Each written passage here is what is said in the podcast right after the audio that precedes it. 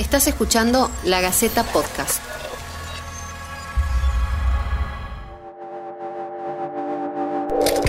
A la espera de una vacuna contra el coronavirus, la ciencia intenta buscar herramientas las cuales permitan enfrentar esta enfermedad que se cobra cada vez más vidas. La ivermectina se asoma como una de las grandes esperanzas para tratar la COVID-19. Este fármaco, que originalmente tiene un uso veterinario y que desde hace tiempo se aplica a los humanos, ha demostrado que puede ser efectivo para reducir la carga viral en pacientes con coronavirus. Esto quedó probado en una reciente investigación que se hizo en nuestro país. El científico Alejandro Krolewiecki, a cargo de este trabajo que se coordinó desde la Universidad de Salta, nos da detalles acerca de la ivermectina. La ivermectina es un antihelmíntico, esto es un tipo de antiparasitarios que se utiliza mayormente para el tratamiento de enfermedades causadas por parásitos helmintos, que son en su mayoría aquellos que tienen forma de gusanos. También se utiliza para el tratamiento de la pediculosis y para el tratamiento de la sarna. Es un medicamento que se usa desde hace aproximadamente 40 años.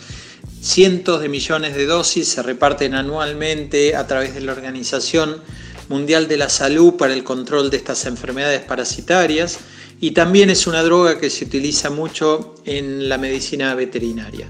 ¿Qué es lo que se ha demostrado hasta ahora que puede producir la ivermectina en el organismo infectado con COVID-19 y por qué es una esperanza? Esto se debe a que en el mes de abril se publica un informe de un grupo de investigadores australianos en el que informan que en cultivos celulares, es decir, en tubos de ensayo, cuando se enfrentó al virus causante de COVID-19, el SARS-CoV-2, con la ivermectina se conseguía una reducción muy rápida en 48 horas de más del 99% de los virus en esos cultivos celulares.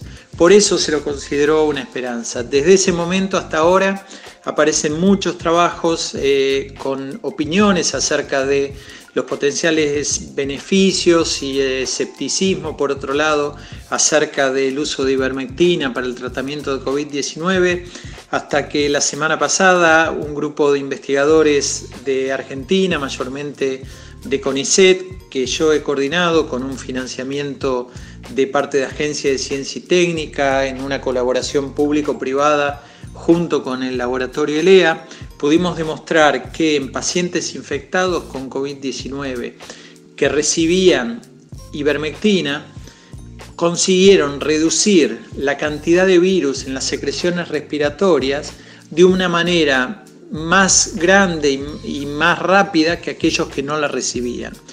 Dentro de este grupo de pacientes que recibieron ivermectina, solo alcanzaron este efecto aquellos que alcanzaron concentraciones en sangre y por, e, y por ende también en los tejidos respiratorios de este medicamento.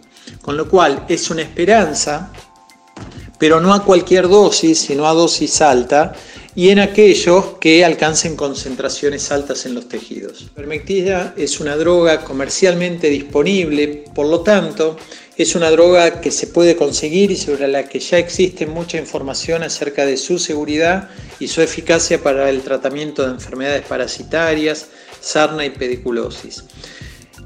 El ANMAT y distintos comités de ética, en el caso de nuestro estudio, aprobaron para que se lleven adelante proyectos de investigación a dosis más altas de habituales y para una indicación nueva para la cual no había sido evaluada como es el COVID-19.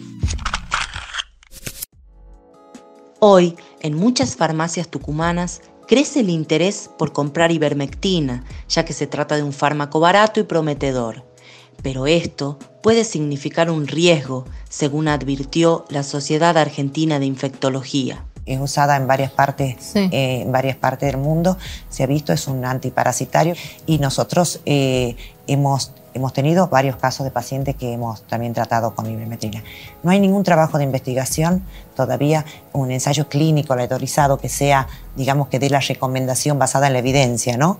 Pero en estos momentos de pandemia, si la ANMAT autoriza hacer estos, estos trabajos de investigación este, off-label, que se llama, para poder este, probar las drogas ante situaciones críticas. El presidente del Colegio de Farmacéuticos de Tucumán, Emilio Alves, advirtió que la ivermectina no se puede vender sin la indicación de un médico. Aunque existen usos aprobados para la ivermectina en personas y animales, no está indicada para la prevención de la COVID-19. Sí para el tratamiento, pero recordemos que siempre debe autorizarlo un médico. Esto fue La Gaceta Podcast.